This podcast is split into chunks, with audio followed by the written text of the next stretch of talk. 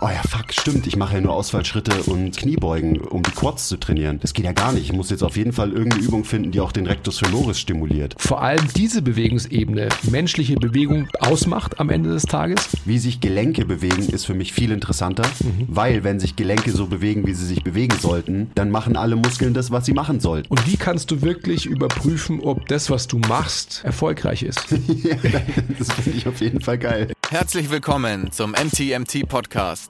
Der beste deutsche Fitness-Podcast der Welt.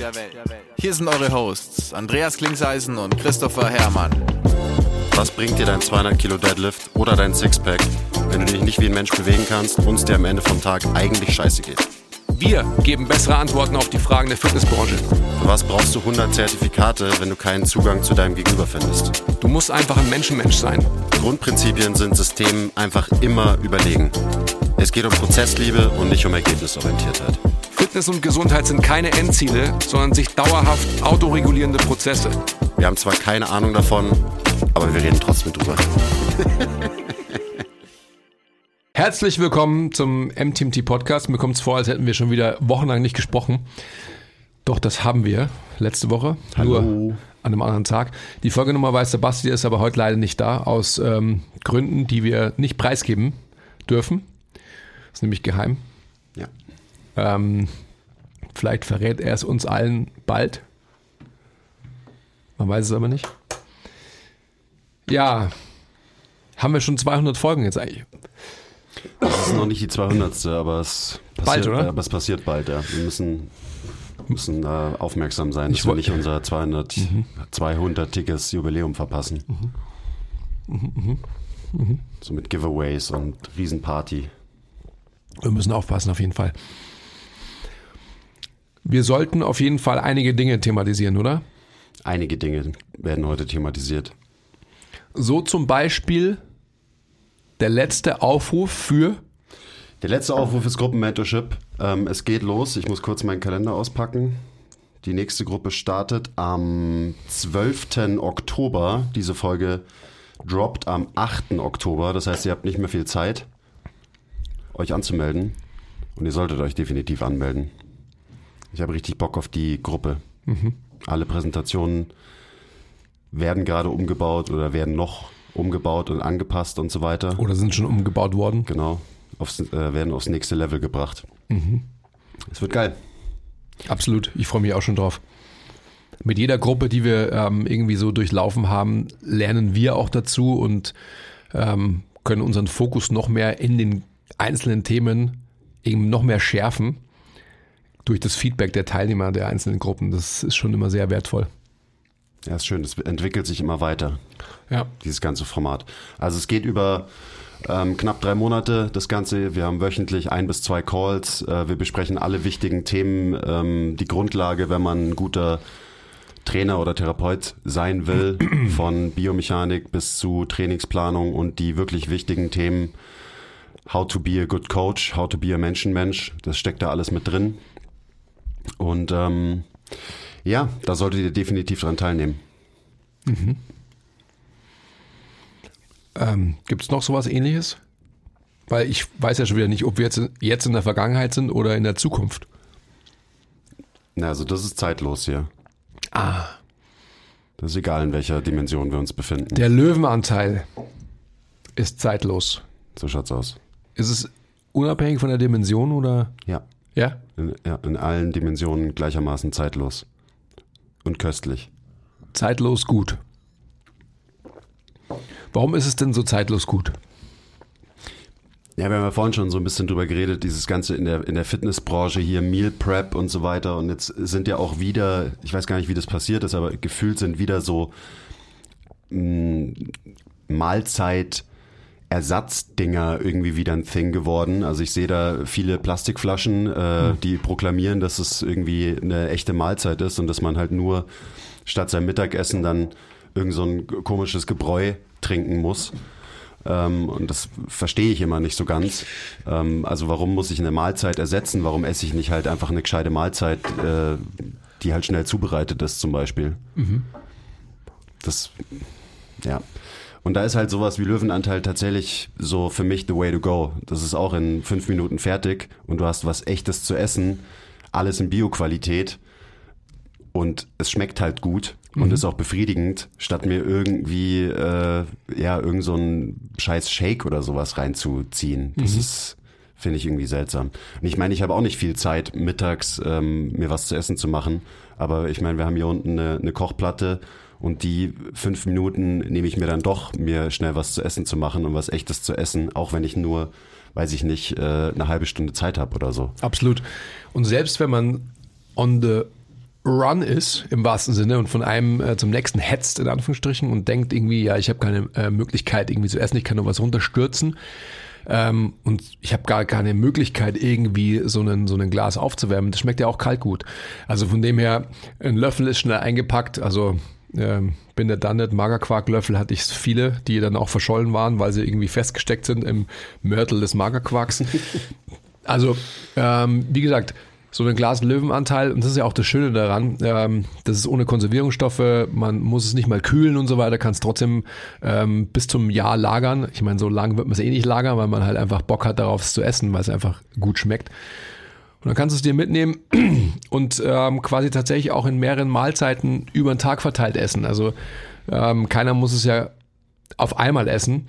Der Tilo hat es zum Beispiel nicht geschafft. Ein Glas alleine auf einmal, das war ihm zu viel. Naja, weil er halt drei Eier sich dazu auch gemacht hat. Und ich habe ihm von vornherein gesagt, hey Tilo, das brauchst du nicht. Das ist, wird dir definitiv zu viel sein.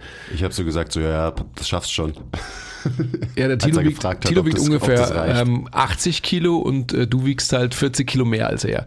Also so, nur um das mal in Relation zu rücken. Ja, okay. Also ich meine, nochmal, die, diese Sache, was du gerade aufgebracht hast, das ist mir ja auch immer so ein wichtiges Anliegen, dass halt gerade so dieser Brainfuck der Fitnessindustrie, man müsste dies und jenes machen und so weiter, man muss essen und genießen. Und diese Gerichte von Löwenanteil, die sind halt dazu. Also ähm, wenn man sich die Bilder mal auf der ähm, Homepage anschaut, in deren Webshop anschaut, dann sind die Gerichte von oben fotografiert und genauso wie sie ausschauen, also richtig lecker, schmecken sie auch. Also von dem her kann ich nur jedem empfehlen, ähm, das mal auszuchecken. Es gibt auch einen, Code bei uns, MTMT10. Ähm, steht aber auch in den Shownotes da unten drin. Genau, findet ja da alles. Und am Ende des Tages wirklich, es geht einfach darum, dass man halt gute Sachen isst und, ähm, und die in guter Qualität hat. Und wir kochen alle selber sehr, sehr ähm, gerne. Ich würde sogar sagen ambitioniert. Also von dem her, ähm, wenn ihr da draußen nicht mal den Kochlöffel selber schwingt, dann werdet ihr einfach für diese sieben Euro, was so ein Glas kostet, so eine gute Mahlzeit bekommen, die ihr von keinem Lieferservice bekommen werdet oder sonst irgendwoher.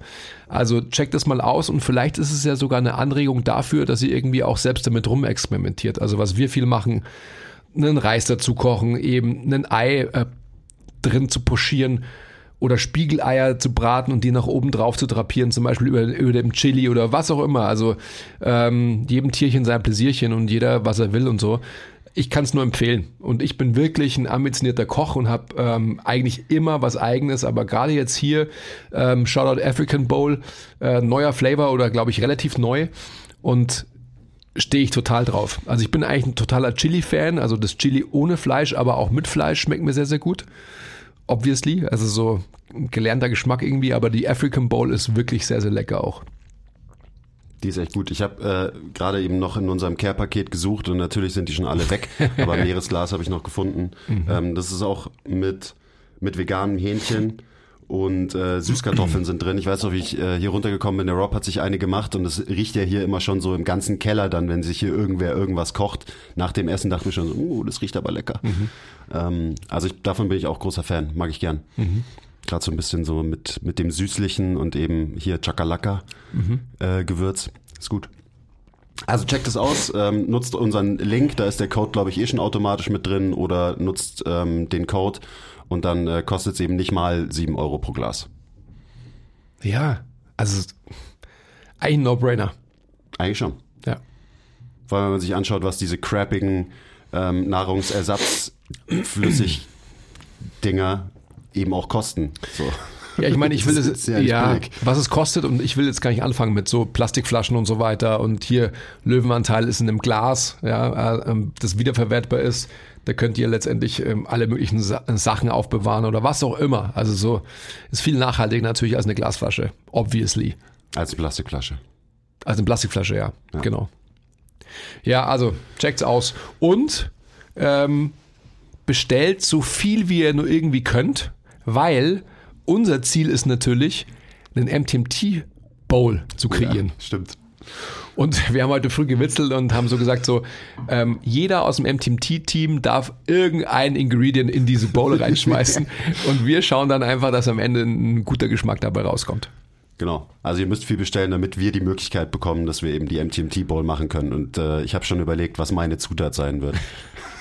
Und Gut, ich, ich, Psst, geheim das oder? Ist geheim. Ah, okay. Aber also ich glaube, ich weiß, dass dir eine Zutat auf jeden Fall nicht reicht. Du kriegst dann vielleicht eine Ausnahme und darfst zehn reinschmeißen, Okay. weil der Druiden Andi, so wenn der kocht, dann ja, schmeißt er immer mindestens 35 Gewürze ähm, in so ein Gericht rein und deswegen weiß ich, dass du nicht zufrieden wärst mit einer Zutat. Das ist eher so mein Vibe, weißt du, ein, ein Gewürz irgendwo reinmachen und dann komme ich mir schon immer vor wie ein Chefkoch, wenn, wenn ich mal selber was koche. Ist ja auch so. Also ähm, je weniger man hat ähm, und es muss trotzdem gut schmecken, desto anspruchsvoller ist es natürlich.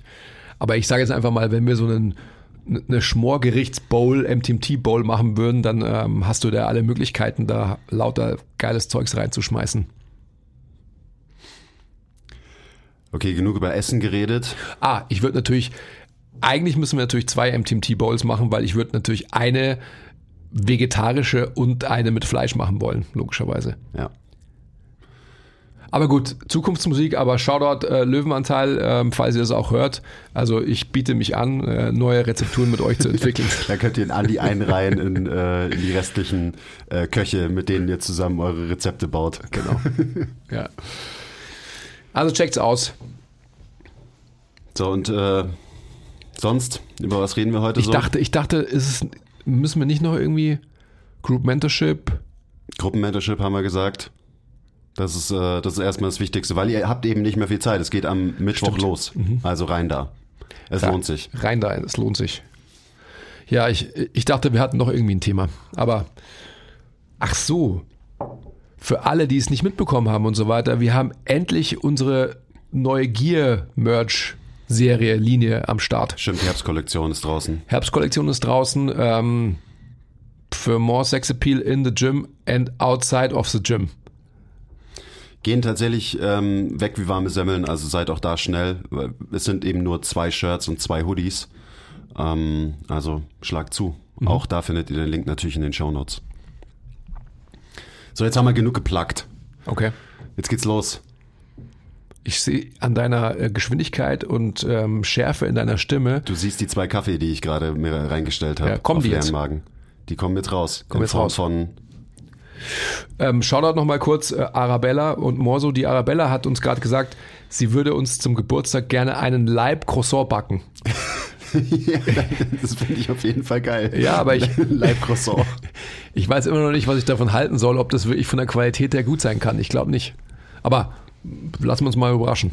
Schauen wir uns an. Schauen wir uns an. Und dann immer so eine Scheibe runterschneiden und mit Schinken und Käse belegen. Da wäre ich schon natürlich down. Schinken und Käse im Wechsel mit Pistazien oder Schokocreme. Ja, ich bin eher, bin eher auf salzigen Croissants unterwegs, Okay. ehrlich gesagt. Also klar kann man das auch mal in äh, Nutella oder Marmelade dippen, aber Schinken-Käse-Croissants ist wirklich eine der leckersten Sachen auf der ganzen Welt, wenn du mich fragst.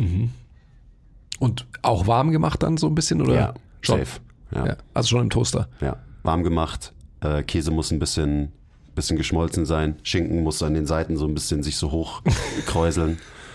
Braucht so krosse, krosse Ränder. Ah, lecker. Da sieht man nämlich auch nicht, dass der Schinken ja. schon richtig alt ist, gell? weil er sich so, Ja, so genau. hochrollt, weil der ist eh schon so Vielleicht ausgedörrt. ist er schon so ein bisschen hochgerollt. Dann, da, genau, da merkt es niemand. Musst nur kurz in den Ofen hauen oder in den Toaster. Magst du es auch mit Senf noch so ein bisschen dann?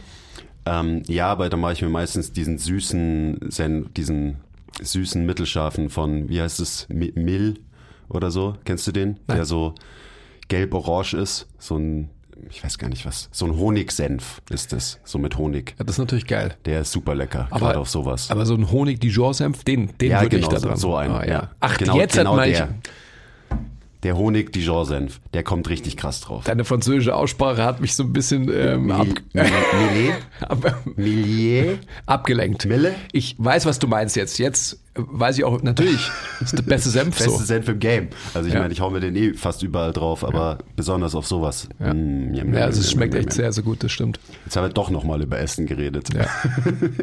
Mag ich übrigens auch sehr gerne eben ähm, Croissant aufgeschnitten.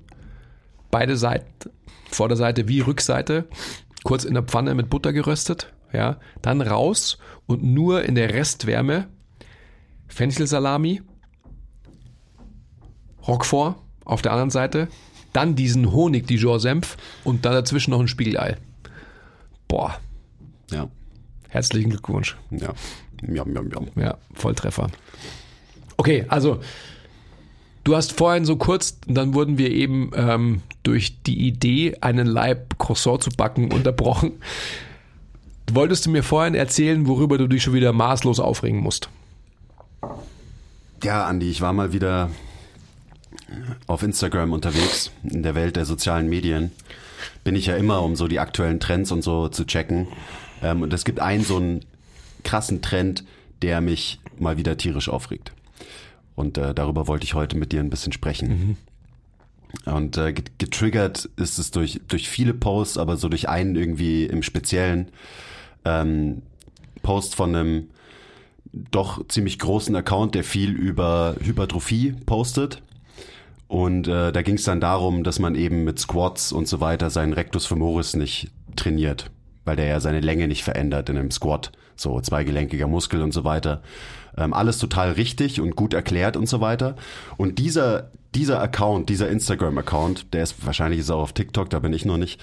Das ist immer der, den die ganzen ähm, TikTok-Fitness-Influencer kopieren. Also ich weiß schon, dass genau der Inhalt, was er da erzählt hat, in einer Woche überall auf TikTok sein wird und so und alle dann so sagen, oh, ich habe was Neues ähm, kopiert von meinem Lieblingsdude, der das tatsächlich gut macht, der den Research liest und so weiter. Gut, ist ja auch egal, das ist ein anderes Thema. Aber auf jeden Fall ist es so, ich habe das mir so angeschaut und dann dachte ich mir so, mhm, stimmt wahrscheinlich, so ist richtig. Aber who the fuck cares? So, wen interessiert's? Und dann hatte ich so das, so das Bild im Kopf. So, ja klar, wer kennt's nicht?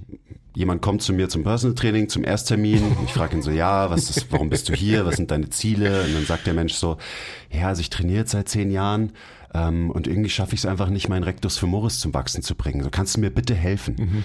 Also so überspitzt natürlich dargestellt, aber irgendwie bringt es für mich auf den Punkt, weil who the fuck cares? So, wa was bedeutet das jetzt? Und und ich weiß, dass halt viele Leute so einen Content dann irgendwie für bare Münze nehmen und nicht wissen, sowas einzuordnen in ihren eigenen, in ihr eigenes Trainingsmodell. Und dann ist es so, oh ja, fuck, stimmt, ich mache ja nur Ausfallschritte und äh, Kniebeugen, um die Quads zu trainieren. Das geht ja gar nicht. Ich muss jetzt auf jeden Fall irgendeine Übung finden, die auch den Rectus femoris stimuliert. So, nein. So, wen interessiert das, Mann? Für wen ist es wichtig? Für nicht mal ein Prozent der Menschen ist es auch nur, sind diese Gedanken auch nur irgendwie interessant oder nützlich. Und da steckt natürlich so viel dahinter, hinter diesem kleinen Rant, der jetzt über einen Post ist. Auch so dieser ganze Trend, so ja, welche Lattfasern trainiere ich jetzt mit welcher Pulldown-Variante? Same. Who the fuck cares? So, das ist so unwichtig. Ja, ja, natürlich. Aber es ist gerade so ein harter Trend und wird irgendwie so wahrgenommen, als wäre das jetzt im Training so das, worauf man sich konzentrieren müsste. Und das wäre irgendwie wichtig. Aber ist es denn wirklich so, dass Leute diese Informationen mit ins Training nehmen oder ist es nur einfach ein Spiel? Also früher hat man halt schwarzes Auge gespielt oder Risiko oder so, solche Dinge und äh, weißt du, was ich meine? Und hat so sein, sein Wissen ähm, bereichert, ob einiger Moves und so weiter. Und ist es nicht das neue Spiel? Also so auf, auf den sozialen Medien halt irgendwie so mit Wissen zu flexen und zu sagen, also wie beim, bei einem Quartett, 450 PS sticht. So. Also ich weiß gar nicht, ob am Ende des Tages halt so diese, diese Wichtigkeit an Informationen wirklich in die reale Welt mitgenommen wird oder quasi, ob es nur in dieser ähm, fiktiven Welt der sozialen Medien quasi wichtig ist, diese Informationen irgendwie zu haben und sich damit gegenseitig zu vergleichen, zu, zu wissen, ja, ähm, weißt du nicht, dass der Rectus femoris seine Länge nicht verändert bei einer Kniebeuge? Es, ich ich glaube, ähm, also so habe ich da noch nicht drüber nachgedacht, aber du bringst auf jeden Fall einen validen Punkt auf. Es ist, es ist es irgendwie. Es ist Teil von diesem komischen Spiel, was da so passiert auf Social Media. Teil von diesem Circle Jerk, von diesem eben, ich weiß das und hier, ich mache einen klugen Post über das. Ähm, aber da hört es dann halt auch auf. Also klar, du kannst dann quartettmäßig sagen, so, uh, ich weiß aber, dass diese Fasern vom Latt mehr trainiert werden in dem Winkeln und so. Aber ja, für mich ist halt die Frage so, was ist der Mehrwert? Was fangen Leute eben in der echten Welt an? Und außerhalb von diesem komischen Spiel und Circle Jerk auf Social, Social Media hat es halt extrem wenig Wert. Das ist ja genau mein Rant. Und dann frage ich mich immer, ähm, wenn man seine mentalen Kapazitäten und auch irgendwie seinen Willen, was Neues zu lernen, in sowas investiert, dann ist dieses Kapital, diese Energie einfach nicht gut investiert. Mhm. Und das sehen wir immer wieder, woran es halt wirklich hapert, wenn jetzt jemand sagt, so ja, ich will erfolgreich sein als Personal Trainer. Ja, aber das ist ja, ja, ja, Moment. Aber das stellen sich ja diese Frage oder mit dieser Frage sind ja nicht alle Menschen konfrontiert, von denen du jetzt sprichst. Weil ich meine, ich bin voll bei dir logischerweise, ja. Also es gilt einfach diese Unterscheidung zu treffen. Ähm, ich wurde mal gefragt auf einem Seminar, trainieren Sie selber auch? Habe ich bestimmt schon 15 Mal erzählt und so. Und ich würde die Frage stellen, coach du selber auch? Das war ein österreichischer Referent, deswegen habe ich versucht, ihn nachzuahmen. Ähm, und genau darum geht's ja. Also wenn ich mich in der echten Welt, was wir ja immer sagen, und das ist ja unsere Geschichte, unser Narrativ auch, mit echten Menschen beschäftige, dann ist denen, wie du eingangs gerade gesagt hast, relativ egal, ob ähm, die Länge ihres Muskels XY sich verändert oder nicht. Da geht es um andere Dinge.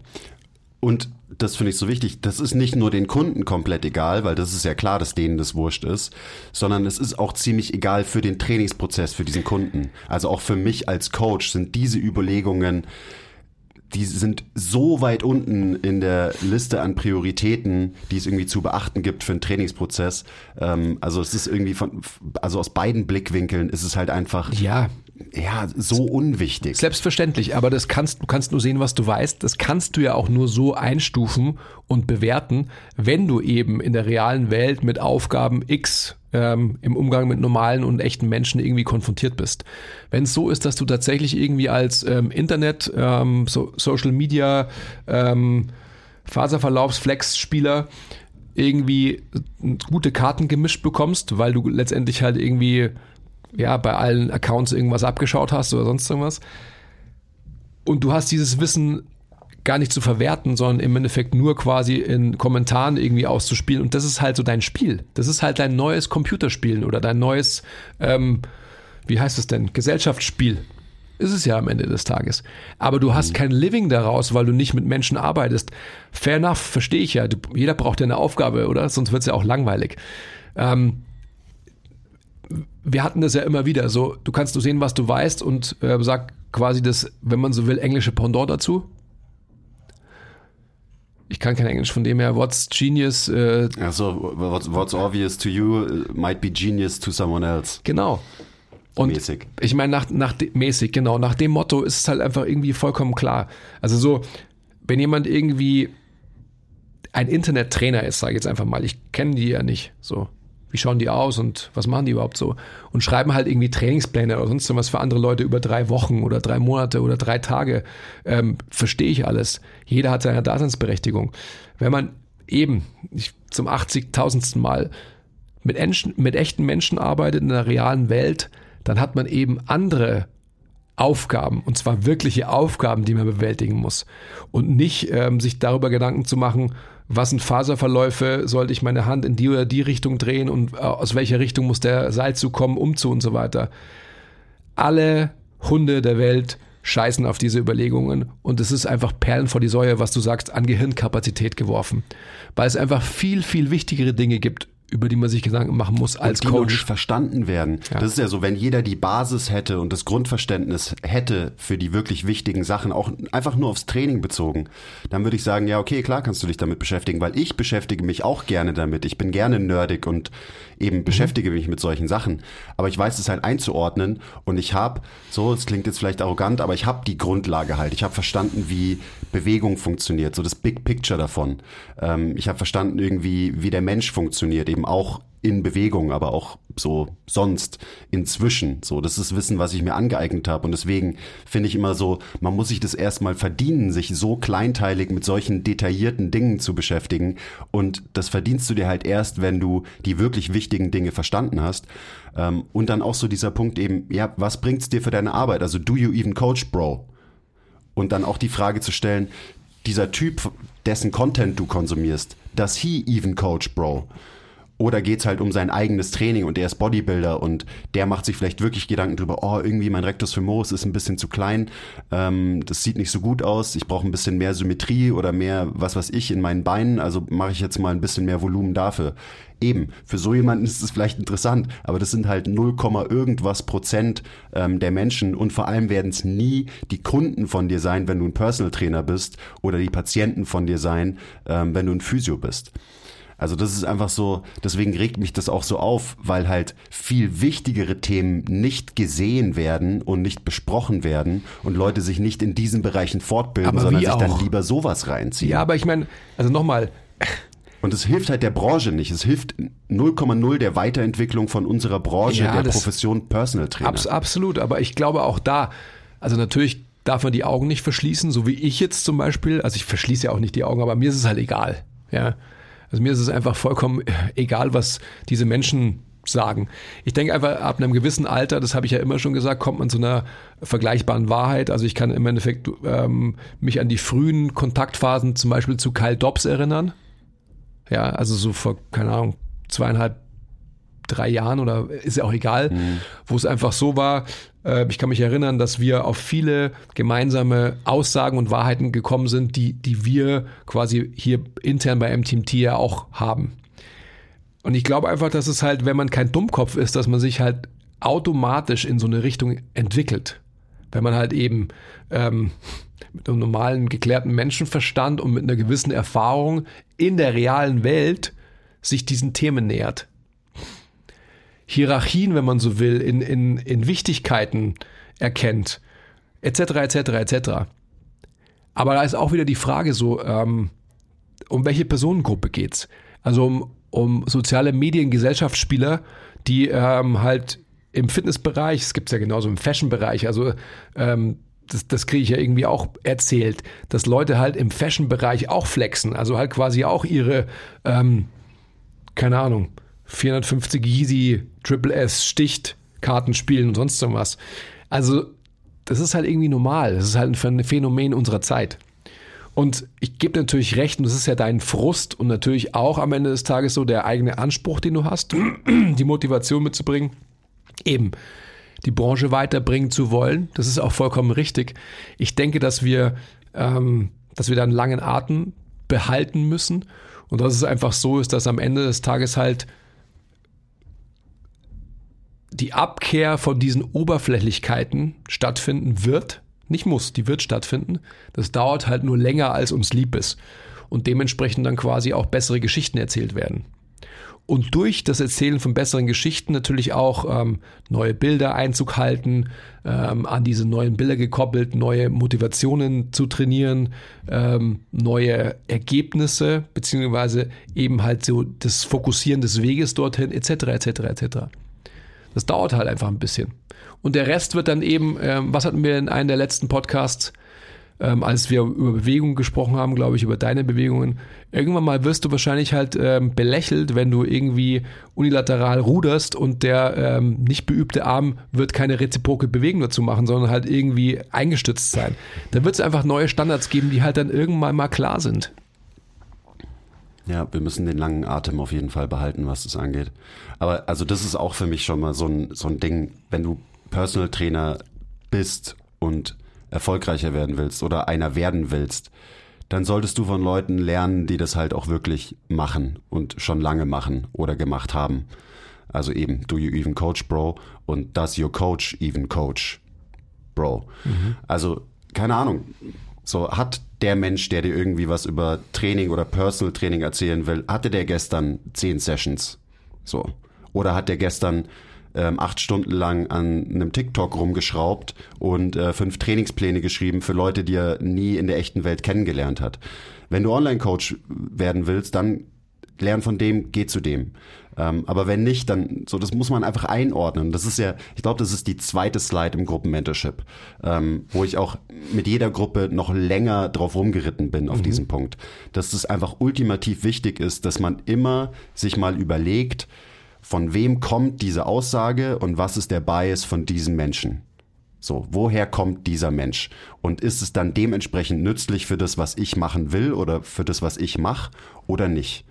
Es ist einfach wichtig, dass man sich seine Quellen sinnvoll aussucht und nicht nur das, was der Algorithmus einem ähm, an den Kopf wirft, dann irgendwie frisst, weil man es halt cool oder nerdig findet oder geil und oh, jetzt weiß ich irgendwie, wie der Rectus femoris ähm, funktioniert und wie ich den am besten stimulieren kann. So, ist es wirklich nützlich? Bringt mhm. es deine Arbeit voran? Bringt es deine Kunden wirklich voran in ihrem Trainingsprozess? Wenn nein, on to the next one. Such dir jemanden anders, der wirklich wertvolle Informationen und wertvolle Erfahrungen in, in diesem Bereich hat. Das Problem ist ja auch, dass in der realen Welt du, du kannst ja erst einschätzen und auch bewerten, was funktioniert, wenn du halt mit Leuten längerfristig arbeitest. Und wer tut es schon?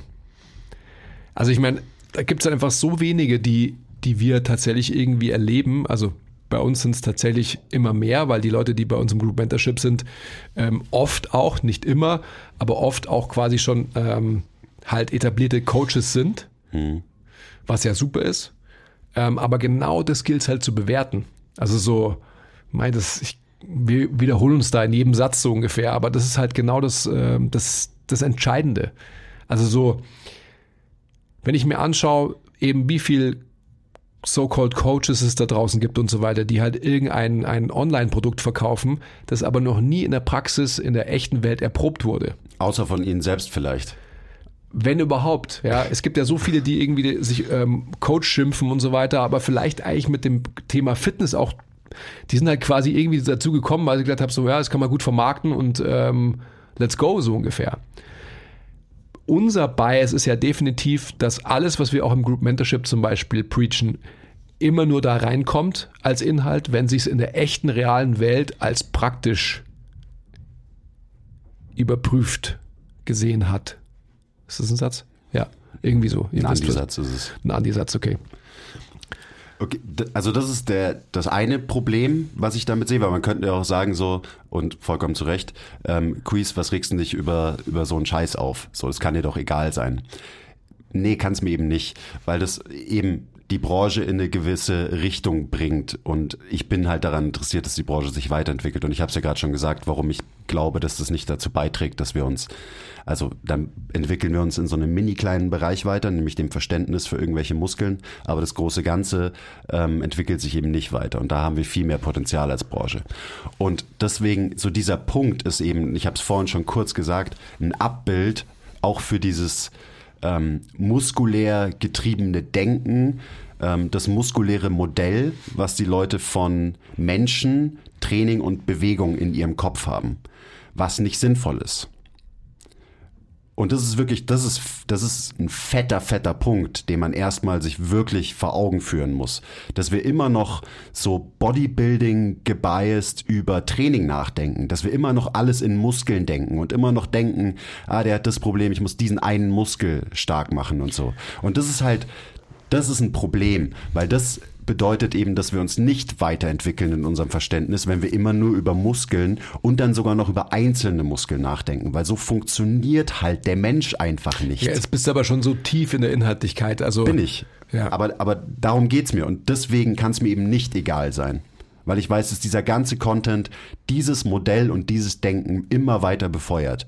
Und eine Abkehr von diesem Denken ist halt das, was uns wirklich voranbringt und was auch die Qualität von unserem eigenen Training und von unserem Training, was wir eben im Personal Training mit unseren Kunden machen. So das bringt das aufs nächste Level. Da ein echtes, besseres Verständnis für Bewegung und Biomechanik.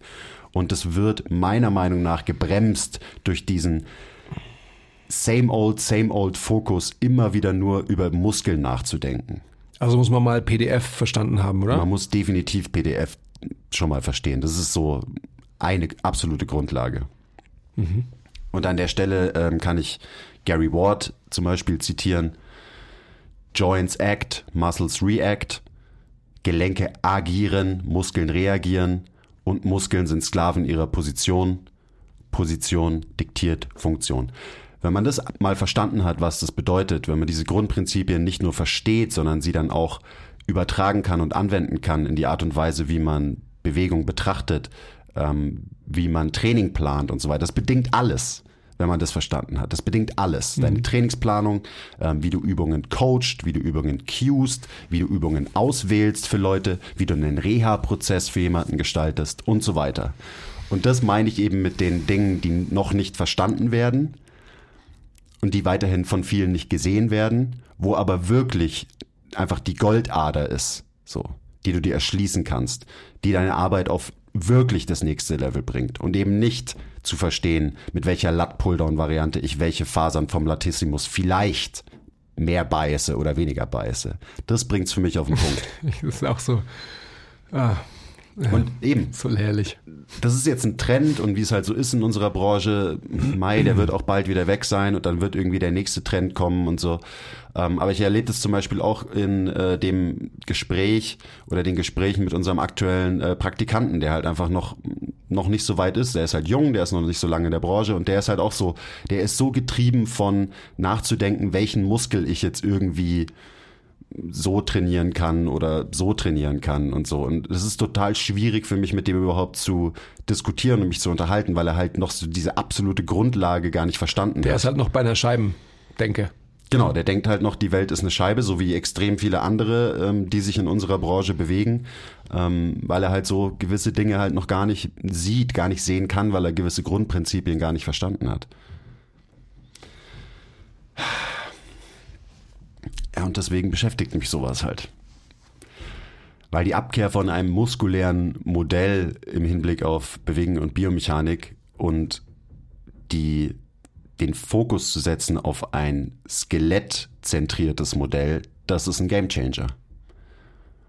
Und wenn das deine Basis ist, die du in deinem Kopf hast, dann kannst, dann kannst du dich wirklich sinnvoll auch weiterbilden. Dann kannst du dein Verständnis für Biomechanik, Bewegung ähm, und Menschen und wie Menschen funktionieren ähm, wirklich erweitern, wirklich aufs nächste Level bringen.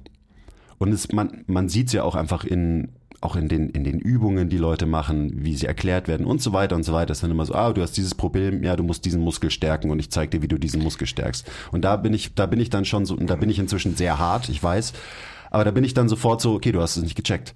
Beziehungsweise du hast zwar was gecheckt, aber du hast nur die absolute Oberfläche. Du siehst nur die Spitze vom Eisberg und du siehst nicht, dass 80 Prozent von dem Eisberg unter Wasser sind ähm, und die ignorierst du einfach weg, diese 80 Prozent. Aber weißt du, du, tust so, als würden sie nicht existieren. Ja, ja, ja. Ich beruhige mich jetzt auch. Nein. Aber wie gesagt, es sind die zwei Kaffee, die gerade auch Du aus musst, mir dich, sprechen. du musst dich gar nicht beruhigen, ganz im Gegenteil, weil ich gebe dir ja vollkommen recht. Aber du kannst nur sehen, was du weißt. Und wenn du vielleicht noch gar nicht die Notwendigkeit siehst, dein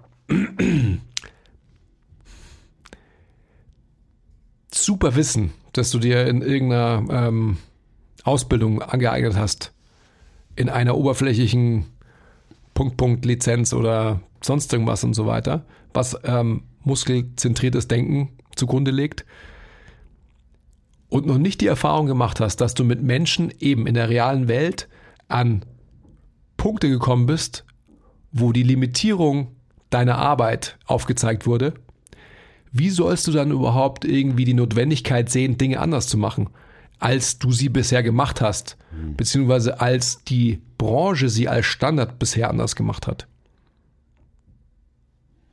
ja, true.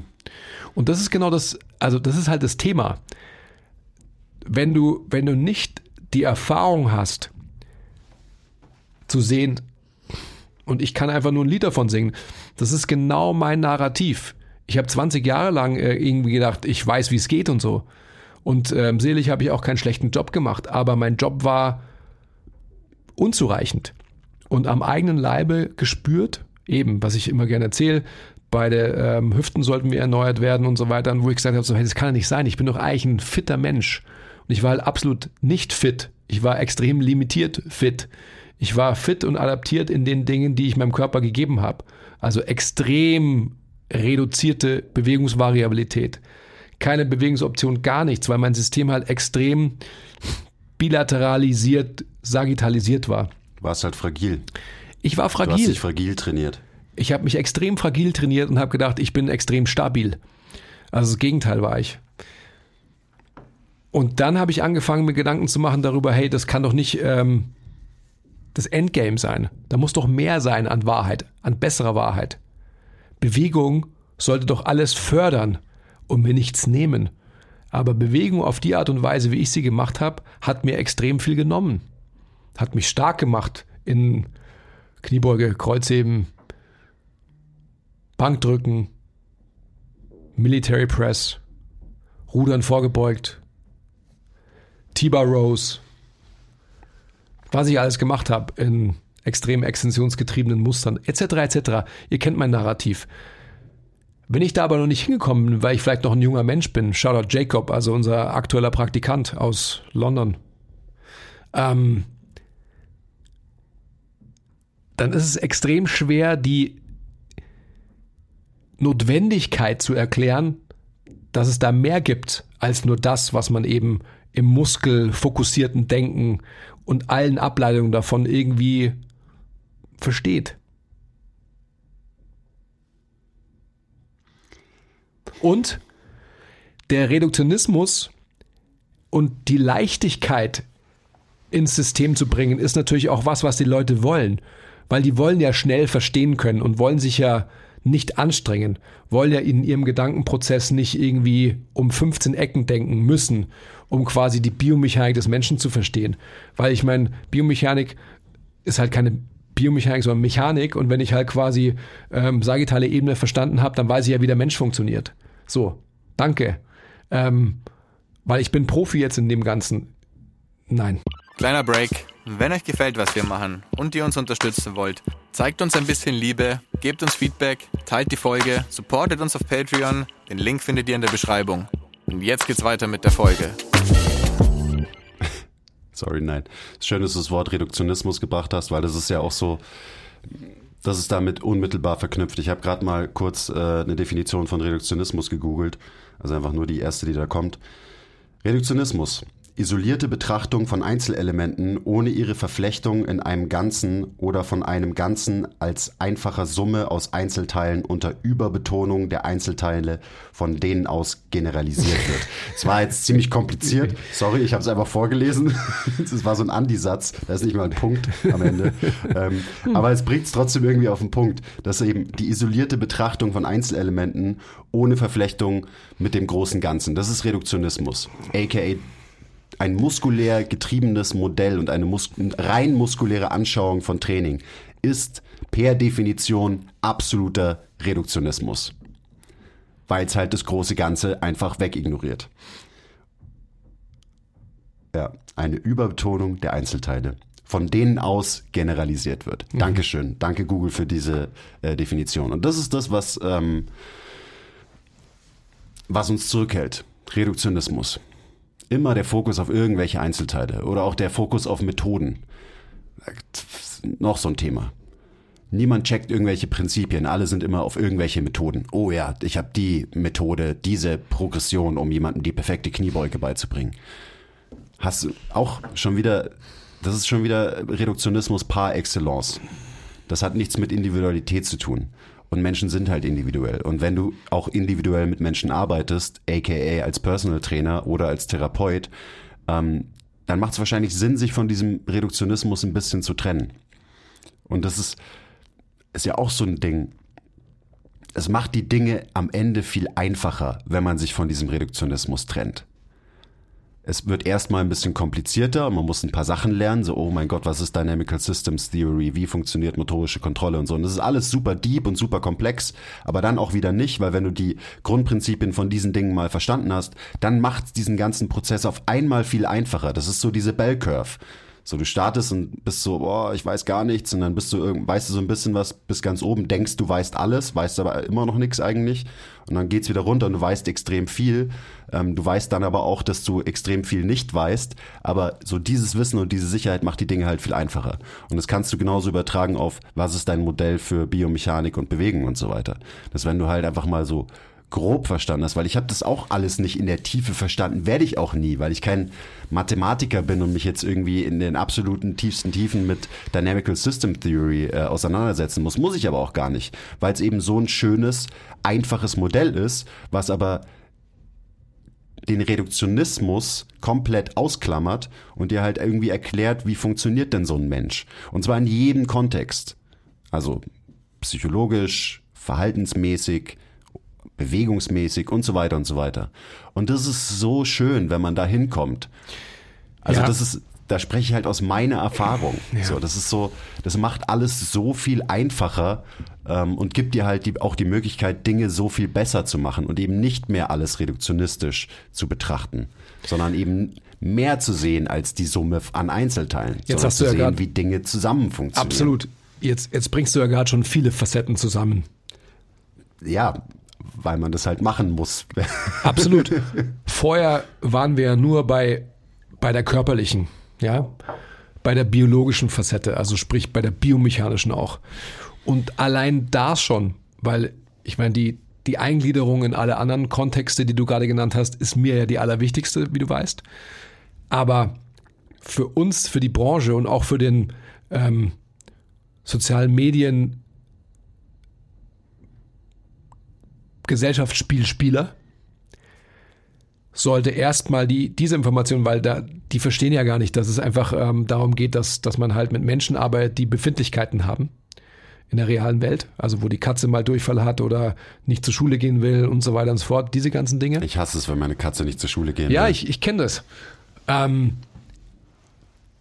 aber wenn wir jetzt nochmal zurückgehen, nur quasi auf die Körperlichkeit, allein da schon zu verstehen, dass Krafttraining, so wie man es halt meistens macht, sich in einer Ebene bewegt, und zwar in der sagittalen Ebene, und dass der Mensch aber noch zwei andere Bewegungsebenen hat, wenn man so will, und vor Der allem Mensch hat nur eine Bewegungsebene. die Transversale, vor allem diese Bewegungsebene, menschliche Bewegung ausmacht am Ende des Tages und die aber auf Biegen und Brechen aus dem Krafttraining eliminiert wird, weil Rigidität im System gefördert wird, um Rotation im globalsten Sinne irgendwie auszugliedern. Und worauf ich nur hinaus will, ist, wenn wir das mal akzeptieren würden und verstehen würden, dann könnten wir ja schon Krafttraining im Gym auch viel besser applizieren weil letztendlich aber Leistung in der sagittalen Ebene befeuert wird und das immer noch als Orientierungspunkt auf Biegen und Brechen angesehen wird, ist die Limitierung an Bewegung schon allein deswegen gegeben. Und das ist, glaube ich, so der Hauptpunkt, den erstmal halt alle, die ähm, diese sozialen Fitness-Gesellschaftsspieler sind, das müsste man erstmal verstehen. Das heißt, dass wenigstens eigentlich das, worüber diese Menschen sprechen oder denken, worüber sie sich auskennen, das müsste quasi erstmal als ähm, reduzierter Reduktionismus Einzug halten. Das gekoppelt, also so eben, was so der, die Standards sind im Krafttraining, das gekoppelt mit eben diesem extrem muskulären Blick auf Bewegung und Training. Ähm, ja, das, das ist der, der Reduktionismus, der eben dazu führt, dass dass auch, keine Ahnung, wenn man was anders macht, man dafür halt belächelt wird und so weiter, was ja auch ein abstruses Phänomen ist. Also hier wieder dein Beispiel von, ich mache einen Reach ähm, beim reziproken Rudern und wenn ich das im Gym mache, dann gucken mich alle komisch dafür an und denken irgendwie, was ist mit dem los ähm, und so weiter und so weiter. Ja, Weißt du, ich denke, ich denke, dass ähm, allein wenn man, wenn man Bewegungsebenen dazu addiert und nicht extrahiert, dass dann allein schon quasi die, die Abkehr von nur muskulär fokussiert und zentrierten Denken Einzug halten wird. Weil in der sagittalen Ebene ähm, hat das vielleicht noch mehr Berechtigung, beziehungsweise ähm, erschließt sich mir eher, warum Leute quasi in der sagittalen Ebene an Muskeln denken. Ja, weil du quasi halt die, die Funktion der Muskulatur, also sprich, ähm, dass alle quasi, auch alle Gelenke sich irgendwie ähm, um sich gegenseitig rotieren und so weiter. Ja, auch wenn man irgendwie denkt, ein Scharniergelenk ist halt ein Scharniergelenk, also Shoutout ans Knie, das halt nur das kann, aber eigentlich ist es halt eine Rotationsbewegung. Und wenn man das dann mal verstanden hat, dass der komplette Körper eben halt in Rotation funktioniert, dann ist es einfach eine Sache, die, ähm, die dann ja unweigerlich ein Abrücken von, von Muskelzentriertheit mit sich bringt. Ja. Eben, und das, das mag jetzt für viele vielleicht so klingen, als wenn es gar nicht so einen großen äh, Unterschied machen würde, tut's aber. Wenn du eben nicht denkst in, oh, ich muss die, ich muss die Glutes von diesem Menschen trainieren, sondern wenn du denkst, ich muss die Hüftstreckung von diesem Menschen trainieren. Mhm. Das ist so, also eben, für viele vielleicht so, ja, duh, aber wenn man das wirklich umsetzt und Bewegung wirklich einfach nur so betrachtet, diesen vermeintlich kleinen Switch macht, das macht schon so viel aus. Weil ich sage immer so, Muskeln sind, sind langweilig, so, finde ich.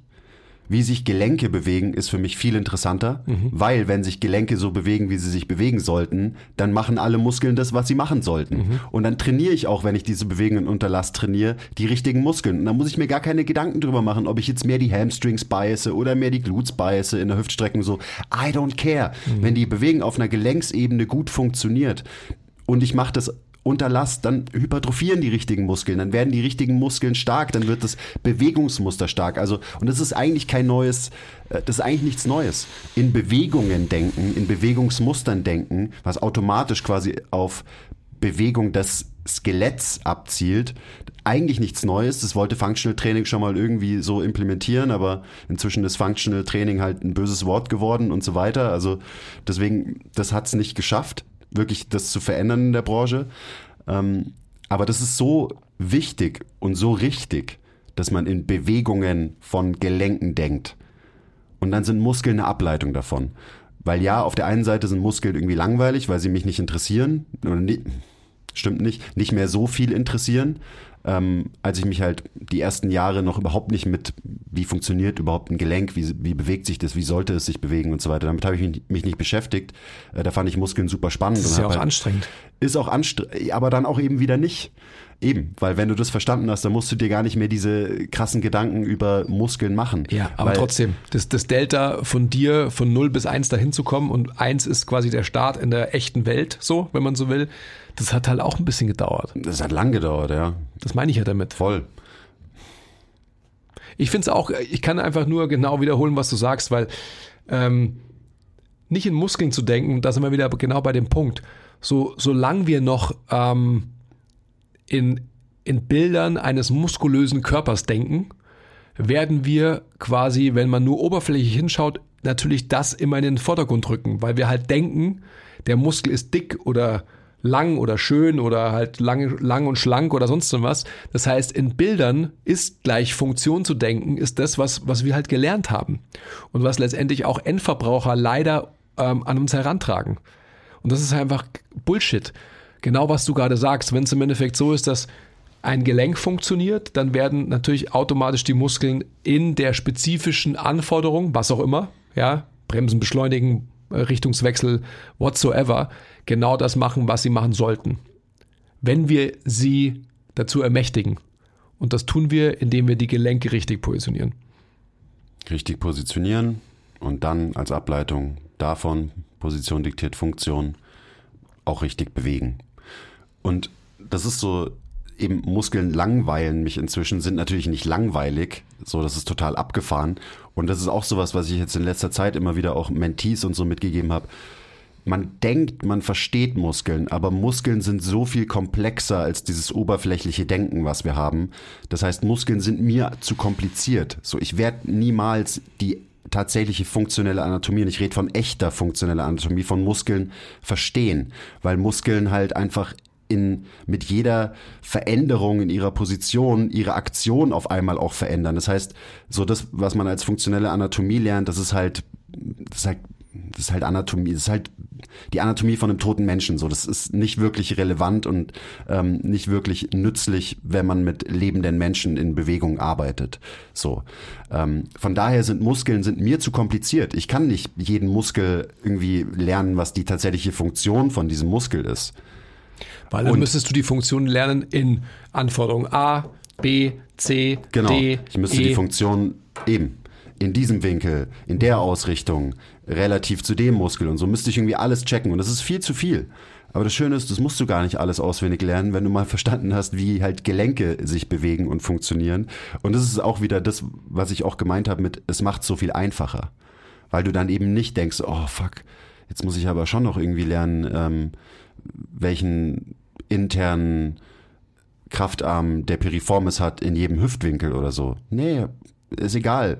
Lern einfach, wie ein Hüftgelenk funktioniert, vielleicht auch wie ein Hüftgelenk funktioniert im Gangzyklus und in einem Squat oder so.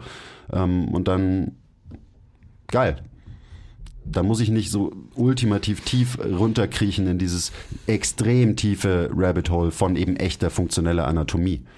Und das sind dann Dinge, die erschließen sich dir dann automatisch, wenn du halt besser verstehst, wie das große Ganze und dieses Zusammenspiel pass passiert und funktioniert.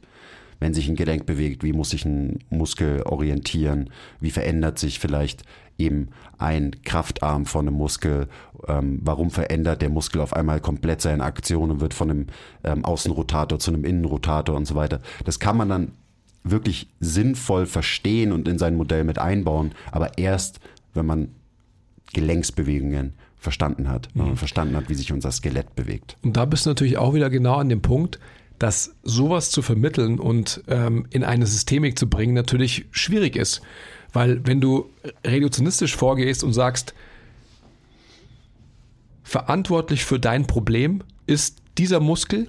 Genau, der eine Muskel ist zu schwach dann hast du natürlich viel leichteres Spiel als Trainer, als Therapeut, als, als wer auch immer. Verstehst du, was ich meine? Genau, dann kannst du schöne Methode noch verkaufen dazu. Genau, und das Nämlich, ist einfach. Da machst du diesen Muskel, machst du dann stärker und damit behebst du Problem X. Und das ist halt, ich verstehe das. Also es ist irgendwie naheliegend, weil, weil wir natürlich, wir wollen ja geholfen werden und wir wollen Antworten auf, wir wollen einfache Antworten auf komplexe Sachverhalte irgendwie geben.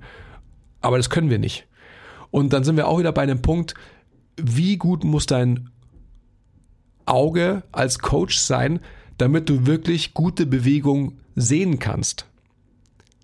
Also wie ist die Überprüfung deines Erfolgsversprechens in der realen Welt? Und wie kannst du wirklich überprüfen, ob das, was du machst, erfolgreich ist? Das ist, ja, das sind noch weitere Facetten, die halt dranhängen, die du jetzt gerade aufbringst. Aber gerade so ein gutes Auge für Bewegung zu entwickeln, das kannst du nur, wenn du ein, in deinem Hinterkopf ein gutes Modell hast für Bewegung. Durch, die, durch dieses Modell wird nämlich alles gefiltert, was du siehst an Bewegung. Und wenn das Modell halt nur Muskeln ist oder so, dann wirst du mehr und öfter falsch liegen, weil es reduktionistisch ist, ähm, als wenn du ein nennen wir es einfach, realistischeres Modell von Bewegung hast.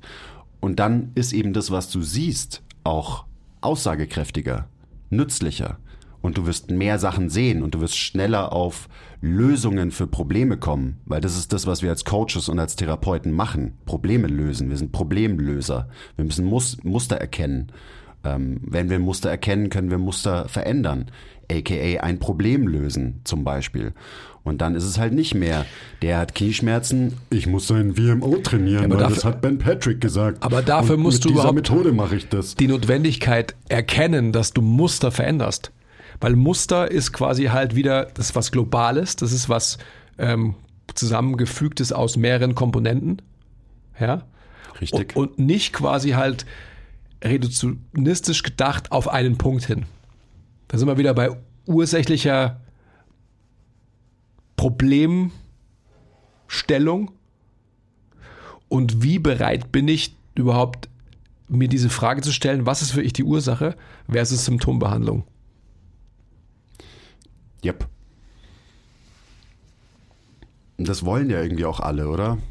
Also alle wollen ja. Ich glaube, alle wollen das, aber ich meine, du kannst nur wollen, was du auch willst. Neuer Andiism. Na, but you get my point. Ja. Also so, wenn du dir überhaupt gar nicht zugestehst, dass du, dass du wirklich ursächlich forscht. Also viele Leute, die ich damit immer konfrontiere, die verstehen meine Frage nicht. So. Aber das ist einfach, das ist das Thema auch äh, meiner Meinung nach der manuellen Therapie. Ja. Boah, hey, zum Glück sind wir keine Physios, sonst ähm, würden wir, glaube ich, noch fünfmal so viel ranten, wie wir jetzt schon tun, so mhm. als Trainer.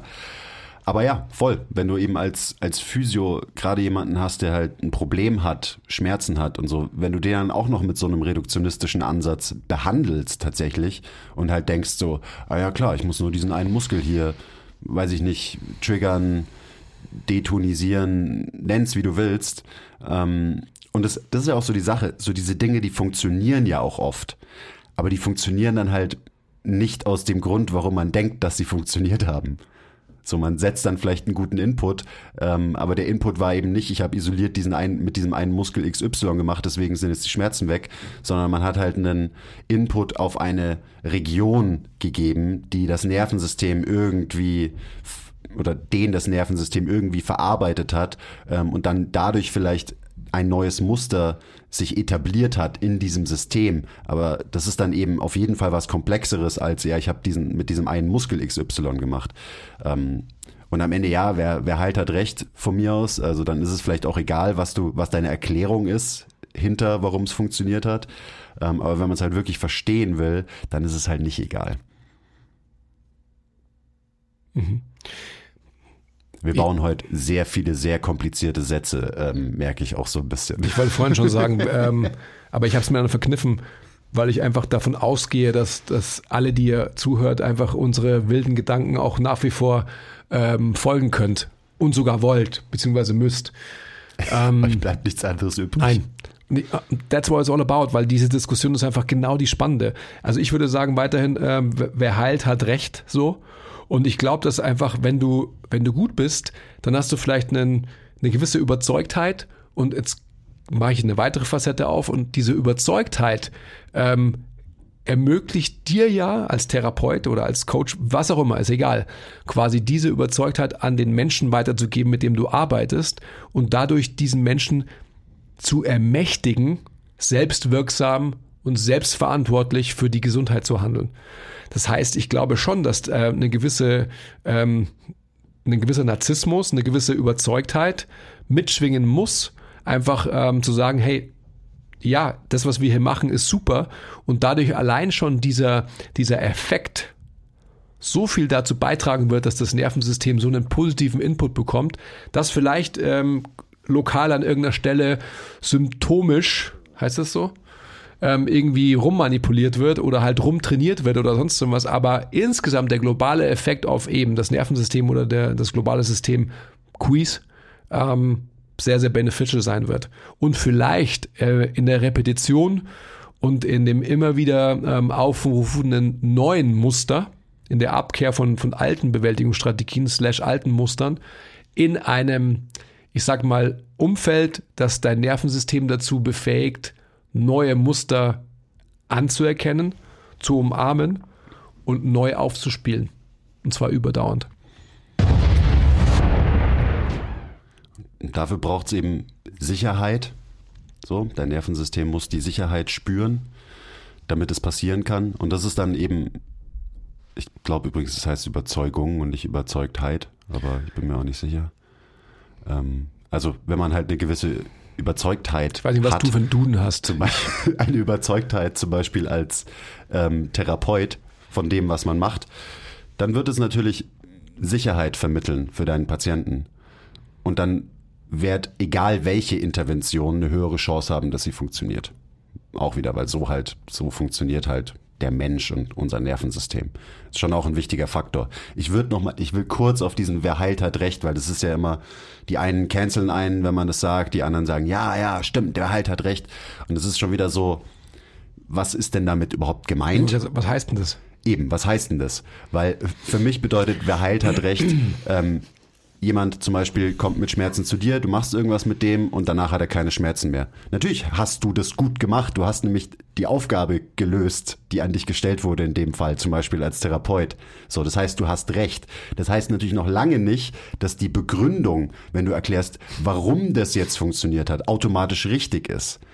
Also wenn man das aus der Brille betrachtet, dann nein, wer heilt, hat nicht recht. Aber am Ende ist doch, geht es doch darum, dass man ein Ziel erreicht. Und wenn man dieses Ziel erreicht hat, wie, wie kann man dann den Menschen sagen, nee, das ist falsch, was du gemacht hast. Ja, das ist ja absoluter Blödsinn. Also man muss einfach da auch, wie so oft, unterscheiden, so was ist denn gemeint mit dem Spruch?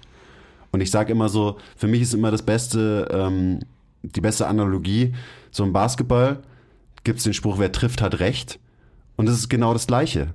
So, wenn du einen scheiß Wurf nimmst, aber du triffst den, dann hast du recht. Dann, werd, dann wird der Coach niemals sagen, so, ähm, so, dann wird er vielleicht die Hände über dem Kopf zusammenschlagen, so wie Steve Kerr bei diesem einen Dreier äh, von Stephen Curry. Ähm, aber er wird ihn bestimmt nicht auswechseln, weil er diesen Wurf genommen hat, weil er ihn getroffen hat. Das heißt nicht, dass es ein guter Wurf war. Das ist meine Analogie. Das war immer noch ein scheiß Wurf, aber wenn du ihn getroffen hast, so, was, was willst du dagegen sagen? Drei Punkte. Ich hoffe, ihr könnt diesen Gleichnis folgen, ähm, aber das bringt es für mich immer ganz gut auf den Punkt. Ja, wir könnten jetzt diese Facette weiterhin aufmachen, die, die ich ja schon so ein bisschen angerissen habe. Also so mit diesem Konzept in Anführungsstrichen, wer halt hat recht, weiterzugehen, weil du hast dann irgendwas gemacht und ähm, durch Faktoren X, vielleicht nur aufgrund deiner Persönlichkeitsfaktoren, hast du den Menschen ermächtigt dazu zu denken, dass das Problem weg ist und auf einmal war das Problem weg. Ja, selbst wenn es nur in Anführungszeichen Placebo ist, was dem Menschen geholfen hat, hat es immer noch funktioniert. Aber da sehen wir auch wieder, dass in der realen Welt, wenn du wirklich mit Menschen arbeitest, halt viel mehr als nur technisches Verständnis wichtig ist. Sondern da geht es einfach um, um ein Menschenmensch zu sein, dass man nachhaltig erfolgreicher Therapeut oder Trainer oder was auch immer ist. Hell yeah. Das, ja. Ich habe es vorhin schon beim Kaffeetrinken zu dir gesagt. Ich hatte gestern eben einen ziemlich vollen Tag mit Personal Trainings und ich war richtig am Arsch am Abend. Also ich war so am Arsch, ähm, dass ich eben mal wieder nicht das gekocht habe, was ich eigentlich kochen wollte, sondern mir halt nur ein Glas Löwenanteil schnell aufgewärmt habe tatsächlich. Und dann lag ich so auf der Couch und habe so meinen Tag irgendwie Revue, äh, Revue passieren lassen. Ähm, dann habe ich mir so überlegt, so geil, ich bin eben in, in der Session bin ich weitergekommen mit den Menschen und in der Session bin ich weitergekommen. So, da haben wir einen Schritt nach vorne gemacht. Und dann habe ich da weiter drüber nachgedacht. Und das bedeutet halt so dieses, ich bin da weitergekommen. Ähm, ich habe einen Schritt nach vorne gemacht mit diesem Menschen, hat nicht bedeutet so, oh geil, Mann, ich habe mit der, mit der, die eine hat fünf Kilo mehr gesquattet und äh, der andere hat einen Klimmzug mehr geschafft, so. Das ist, das ist alles Beiwerk, sondern warum ich so glücklich war über diesen Tag, war, dass ich auf einer zwischenmenschlichen Ebene mit Menschen weitergekommen bin, dass ich das Gefühl hatte, so ich bin, irgendwie ein Level tiefer gekommen mit diesem Menschen. Der Mensch vertraut mir noch mehr als davor, weil ich ihm vielleicht noch mehr anvertraut habe und er mir dann auch mehr anvertraut hat. Das ist für mich ein Gradmesser für, das war eine geile Session. Und ich glaube, das passiert noch viel zu wenig. Und die meisten gehen nach Hause und sagen so, oh ja, ich bin ein geiler Trainer.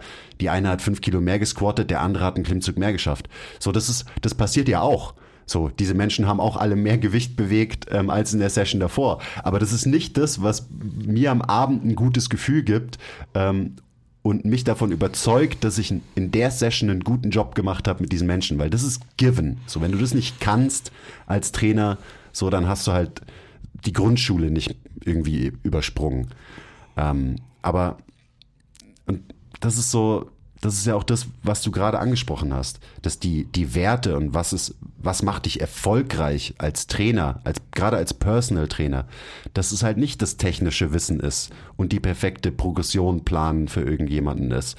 So, das gehört dazu, aber viel wichtiger ist doch eben genau dieser Part, dass der Mensch dir mehr vertraut, ähm, dass du eine gute Zeit hattest in der Session, auch einfach als Coach, weil es halt ein gutes Gespräch war was stimulierend für dich war und dementsprechend auch stimulierend war für dein Gegenüber und so weiter und so weiter. Also halt Gains im Menschenmenschsein gemacht.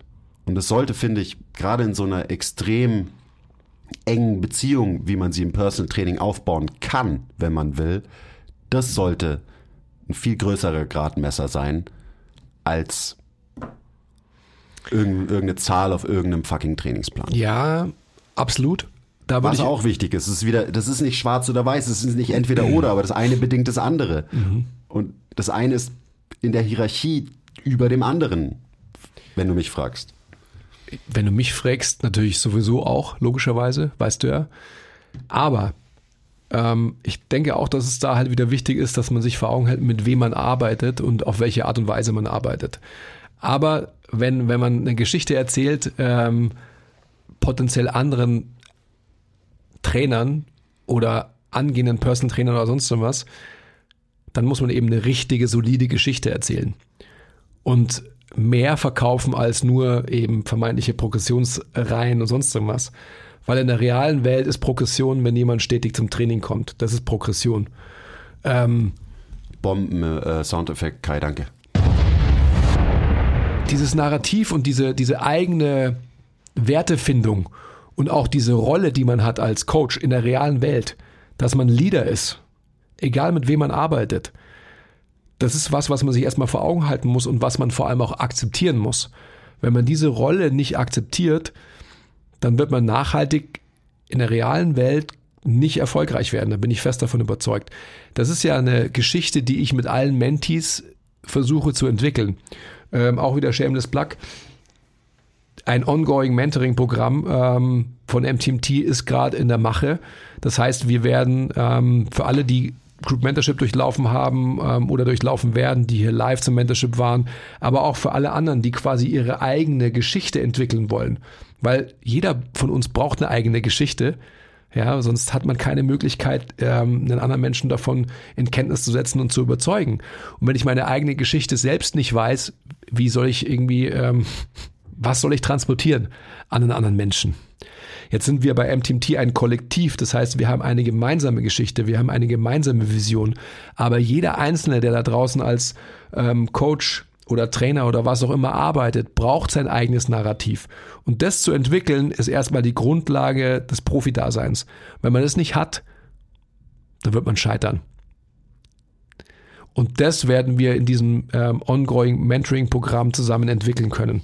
Es wird bald online gehen. Ähm, ich mache mir jetzt selbst ein bisschen Druck, dass es schneller fertig wird. Es ist für alle, die diese Geschichte und diese Fragen beantworten wollen. Wer bin ich überhaupt selbst? Tell me your story and tell me what you do in one sentence. Diese Fragen gilt es zu beantworten. Und dann auch letztendlich so dieses ähm, Embracen der Aufgabe des Leaderships. Weil wenn ich das nicht kann und mir dieses auch nicht zugestehe, dann werde ich eben auch kein guter Trainer, weil jeder guter Trainer, jeder guter Therapeut ist Leader, beziehungsweise muss Leader sein. Wenn er oder sie das nicht ist, ist der nachhaltige Erfolg mit Menschen niemals gegeben. Ist es eigentlich. Ist das real oder? Das ist real, ja. Ich weiß, wir haben. Später angefangen. Mir kommt es vor, als wären es schon drei Stunden. Ja, ich glaube, wir sind ein bisschen weiter schon drin als das, aber irgendwie in meinem Kopf waren wir gerade bei 20 Minuten und dann ist irgendwas passiert und jetzt sind wir bei 50 Minuten oder so.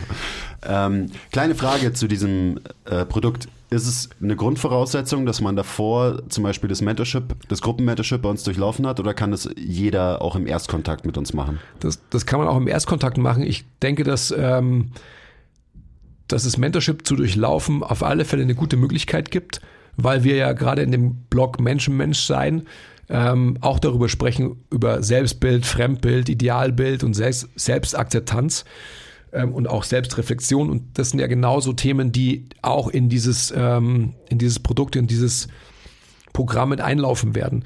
Aber ich denke, dass ich ähm, gerade im Produkttext und das ähm, da wird es alles drinstehen, an wen sich das richtet. Also am Ende des Tages ist es so, dass jeder, und das ist so, ähm, das ist mir wie Scheuklappen von den Augen gefallen, jetzt mit den letzten Live-Mentees, die wir da hatten, mit den letzten vier so, ähm, dass alle keine Geschichte hatten. Hm. Ja, gerade dieses Leadership-Thema, das finde ich schon interessant, weil es bei mir halt auch Jahre gedauert hat, bis ich meine Rolle als Leader in diesem Kontext Personal Training irgendwie proaktiv akzeptiert habe ähm, und das eben dementsprechend auch ganz anders fördere seitdem. Ähm, und ich finde, da ist so wichtig, Leader, das klingt immer so nach so einem großen Wort, so, oh mein Gott, ich bin Leader. Weil ich zum Beispiel als introvertierter Mensch ähm, bin da vielleicht ein bisschen anders als du. Ich unterstelle dir, dass du ein extrovertierter Mensch bist. Aber zum Beispiel, wenn du introvertiert bist, bedeutet es nicht, dass du kein Leader sein kannst. Es bedeutet nicht, dass man extrovertiert sein muss, um Leader zu sein. Man macht es halt dann auf seine Art und Weise und vielleicht sieht dann Leadership ein bisschen anders aus für einen introvertierten Menschen versus einen extrovertierten Menschen. Das ist nur so, weil eben so dieses Wort Leadership, das ist ja, weißt du ja auch bei mir, ich wollte das ja auch immer irgendwie nicht annehmen und so, es hat ein bisschen gedauert und ähm, ich glaube, das muss halt jeder auf seine Art und Weise machen und sein, eben seine Geschichte finden dazu, die er auch erzählen kann. Ähm, und dann dementsprechend bedingt das ja auch, wie du handelst und dich verhältst und was, was für ein Leader du dann bist am Ende des Tages in dem Kontext Therapeut oder Personal Trainer. Es geht erstmal darum, dass man, also ja, alles, was du sagst, ist total richtig. Auch die Unterscheidung introvertiert, extrovertiert, wobei das ja auch natürlich wieder auf einem Kontinuum stattfindet. Und jeder ist alles so. Äh, mal mehr, mal weniger. Jeder ist alles, jeder kann alles sein. Genau. Je nach Kontext. Absolut. Ähm, aber erstmal geht es darum, dass du quasi halt einen Leadership gegen dich selbst stellst und den erfahren musst. Und das ist eben das, was ich versuche mit den Menschen in, in diesem Programm zu entwickeln. Weil wenn du, wenn du nicht, ähm, wenn du überhaupt nicht weißt, wie du dich selbst zu führen hast, so ist immer ein schwieriges Wort in Deutsch und so, ähm, auf Deutsch heißt es, aber genau um das geht's, um diese Geschichte. Du brauchst deine eigene Geschichte und die eigene Geschichte ist erstmal die eigenen Werte zu kennen. Und zwar die eigenen Werte als ähm, persönliches, aber auch professionelles Individuum. Und dann muss man eben halt die Überlappung zwischen ähm, diesen Werten halt sehen und dann kann man auch mit Nachhalt seiner Profession nachgehen. Weil wenn du dich zu sehr kannibalisierst, ähm, indem du Werte, die du im persönlichen Sein irgendwie in deinem professionellen Kontext durchstreichst von der Liste, die wir zusammenarbeiten, dann ist es halt nicht nachhaltig. Und mhm. genau das gibt dann die Möglichkeit eines Leaderships, den man an sich selbst stellt. Und der befähigt uns alle dann dazu, auch Leader ähm, zu sein in einem professionellen Kontext. Aber nur dann. Und das ist einfach so eine Sache, die, weißt du, die haben wir auch jahrelang hier halt gemacht, so ohne nicht darüber nachzudenken. Ähm, gen genauso wie ähm, dieser Menschen-Mensch-Block im Group Mentorship 1, der ja irgendwie auch so der Versuch ist, so diese ganzen Dinge, die wir so intuitiv machen bei MTMT, ähm, im Prozess, im Umgang mit uns selbst, aber auch mit unseren Kunden und so weiter.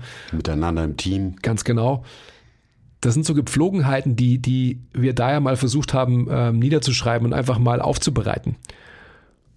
Und diese Wahrheit zu finden, das ist quasi der Inhalt von diesem Programm. Wo kann ich mich anmelden? Ja, du hast es ja äh, quasi wöchentlich for free so. ähm, wie, wie wir alle hier. Also wir profitieren ja alle von uns gegenseitig dauerhaft und immer.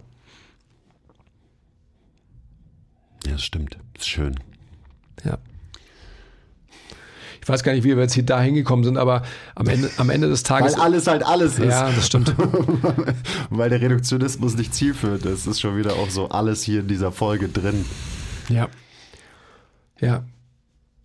Ich glaube, was ich vorhin gesagt habe, wenn der Reduktionismus rein in der, ähm, ich sag mal, biologischen biomechanischen Facette schon mal ausradiert würde. Und wenn, wenn wir quasi als, als Branche anerkennen würden, dass wir im Gym so viel mehr machen könnten, wenn wir eben Frontalebene und Transversalebene tatsächlich auch ähm, zulassen würden, ja, in Bewegung oder proaktiv denken würden, dann würden wir schon alle einen viel besseren Job machen. Das ist natürlich aber auch schon anforderungsgetrieben. Ähm, das heißt, man muss sich schon viel mehr Gedanken darüber machen, über Bewegung, als wenn man nur sich denkt, I lift things up and put them down.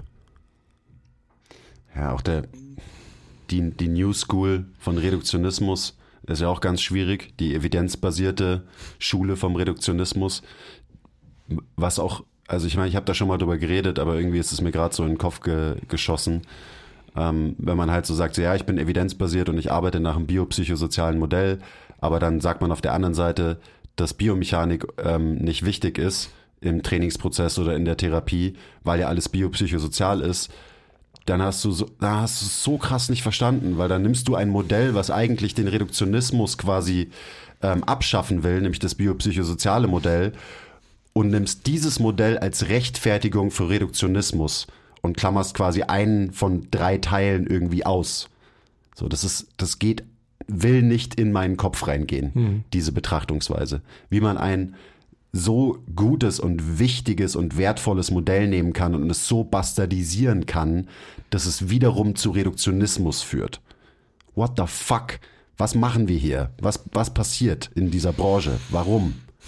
So.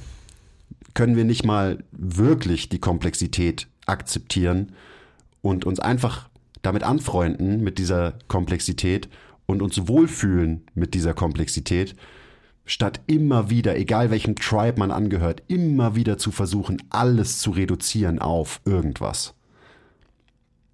Und ich verstehe, warum es so ist. Wie gesagt, man will auf, äh, man will eine einfache Antwort für ein komplexes Problem. Du hast es vorhin gesagt.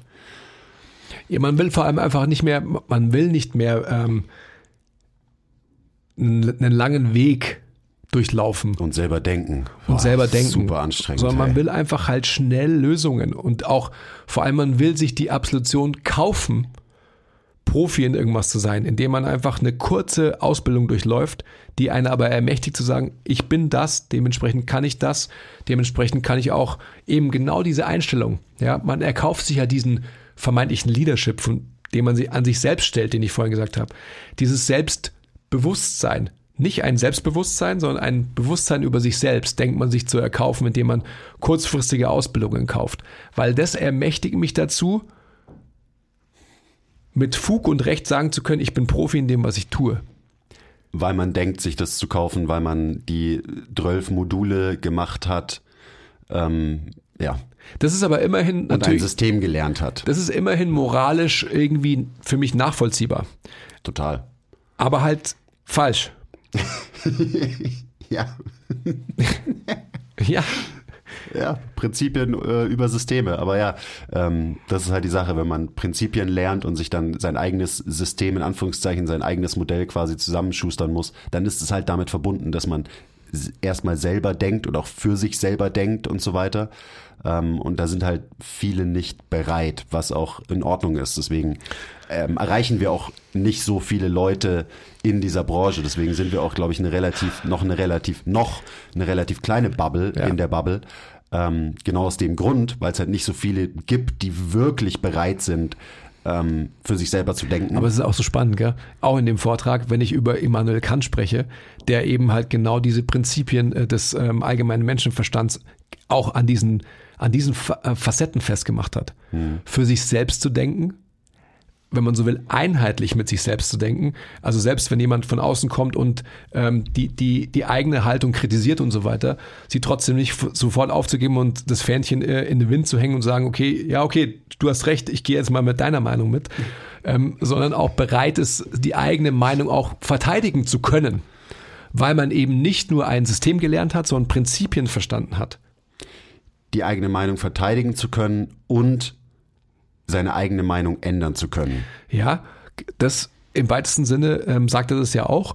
Und letztendlich auch, ähm, ich kriege jetzt den genauen Wortlaut seinerseits nicht hin, aber ähm, sinngemäß so, dass man auch bereit ist, ähm, immer offen zu sein, andere Meinungen zu hören und das Narrativ und die äh, Kausalität der anderen Meinung irgendwie verstehen zu wollen und nicht von vornherein zu sagen, ah, ist eh ein Scheiß.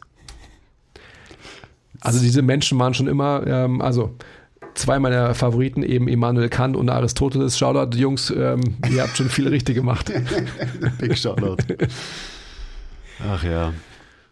So, ich muss gerade auch wieder bei allem, was du gesagt hast, halt so an Social Media denken und wa- was das für ein lustiger Spiegel ist von eben, so sollte man es nicht machen. In vielen Aspekten. Kannst du jetzt ein Schlusswort sagen, weil ähm, ich muss schon längst aufs Klo die ganze Zeit. Okay. Ähm, Obwohl es natürlich so schön ist. Gell? es ist schon Aber schön. ich bin weg. Also bis zu, ciao, ich bin da drin, ciao. Ähm, ja, also wenn ihr jetzt wirklich noch dran seid, äh, heute war schon wieder, da steckte schon wieder ganz schön viel drin. Ähm, auch wenn ihr nur 30 Prozent von dem wirklich verstanden habt, was, ihr, was wir heute so gesagt haben, äh, ich glaube, da seid ihr schon gut dabei mit 30 Prozent. Ähm, big Shoutout an alle, die es bis zum Ende durchgezogen haben. Ihr wisst ja, ihr seid die wahren MVPs. Ähm, wir lieben euch und wir freuen uns schon auf die nächste Folge. Nehmt am Gruppenmentorship teil. Ähm, da könnt ihr direkt mit uns auch eben interagieren. Ihr könnt eure Fragen stellen. Das ist nicht nur ähm, eine Präsentation nach der anderen. Das sind natürlich auch viele Vorträge, viele Präsentationen. Aber es ist am Ende so viel mehr als das, weil wir das Ganze eben auch in der Gruppe machen. Das heißt, es gibt den Austausch nicht nur du mit uns, sondern wir mit euch als Gruppe. Deswegen heißt das Ding auch Gruppenmentorship und das ist auch ein sehr, sehr wichtiger Aspekt davon. Ähm, wir lieben das, wie heterogen die Gruppen sind. So, da sind Quereinsteiger dabei, da sind langjährige Personal Trainer dabei, sind Personal Trainer dabei, die gerade ihre Karriere starten oder starten wollen, da sind Therapeuten dabei, Osteopathen und so weiter und so weiter. Ähm, und das macht diese Arbeit und so dieses Format für mich auch so spannend. Okay, jetzt, ich, jetzt muss ich aufhören. Ähm, der Andi ist ja eh schon weg. Ich habe kurz überlegt, ob ich jetzt einfach nochmal ein bisschen Monolog halt über 10, 15 Minuten. Aber ich glaube, es reicht für heute. Danke für eure Aufmerksamkeit. Bussi. Okay. Bye.